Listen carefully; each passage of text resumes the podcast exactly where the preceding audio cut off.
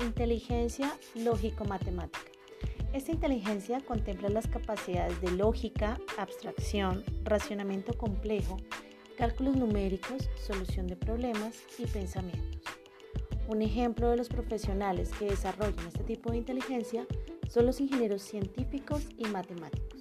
Claro que cabe destacar que durante décadas este tipo de inteligencia fue considerado el pilar de la inteligencia en su totalidad.